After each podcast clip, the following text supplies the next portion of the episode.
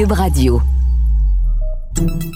Salut, c'est Charles Tran avec l'équipe dans 5 minutes. On s'intéresse aux sciences, à l'histoire et à l'actualité. Aujourd'hui, on parle de physiologie télétravail, école fermée, c'est pas une raison pour s'encrasser les ménages. Avec notre partenaire d'isolement Allo Prof, on s'est dit qu'un peu de révision, ça pouvait pas faire de tort. Et ça, pas juste aux étudiants. Aujourd'hui, donc, un peu de biologie avec une question très simple pour les randonneurs. Pourquoi en montagne, on est toujours plus essoufflé en haut de la montagne qu'au pied de la montagne?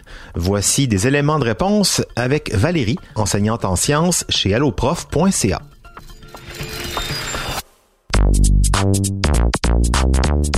Lorsqu'on habite au niveau de la mer, on commence à ressentir les effets de l'altitude sur notre corps à partir d'une hauteur d'environ 3000 mètres. Parmi ces effets, on note une plus grande tendance à être essoufflé. Pourquoi? Il faut savoir que l'atmosphère est constituée de gaz, dont 21% d'oxygène.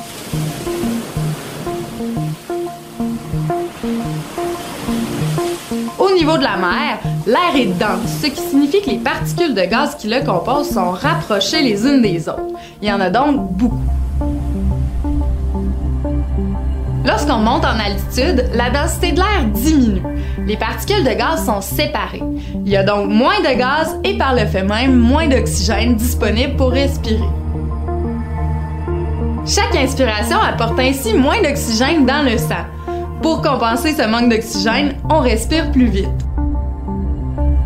Si on est essoufflé en altitude, ce n'est donc pas forcément parce qu'on n'est pas en forme. Au contraire, c'est tout à fait normal.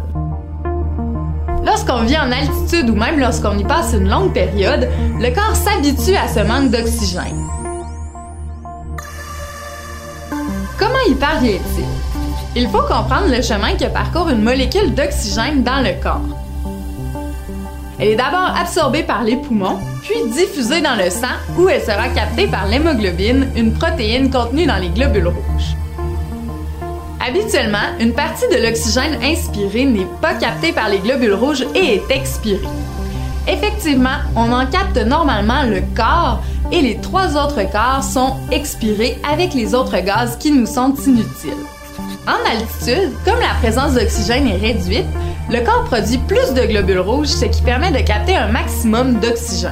Chaque respiration est donc plus efficace. Le corps n'a alors plus besoin de respirer aussi souvent, l'essoufflement diminue. Si on redescend au niveau de la mer après un séjour en altitude, le surplus de globules rouges fera en sorte d'améliorer nos capacités pulmonaires. Génial, non? Malheureusement, ces super capacités disparaissent après quelques jours. Ouais, des capacités tout de même surprenantes qui prouvent encore une fois qu'on a tous une merveilleuse machine entre les mains, une machine qui sait s'adapter aux conditions parfois difficiles dans lesquelles on la soumet volontairement ou pas. Vous pouvez retrouver toutes les vidéos d'AlloProf sur leur site internet alloprof.ca, sur leur chaîne YouTube ainsi que sur les réseaux sociaux. Merci Valérie Martineau, professeure chez AlloProf. C'était en cinq minutes, en confinement.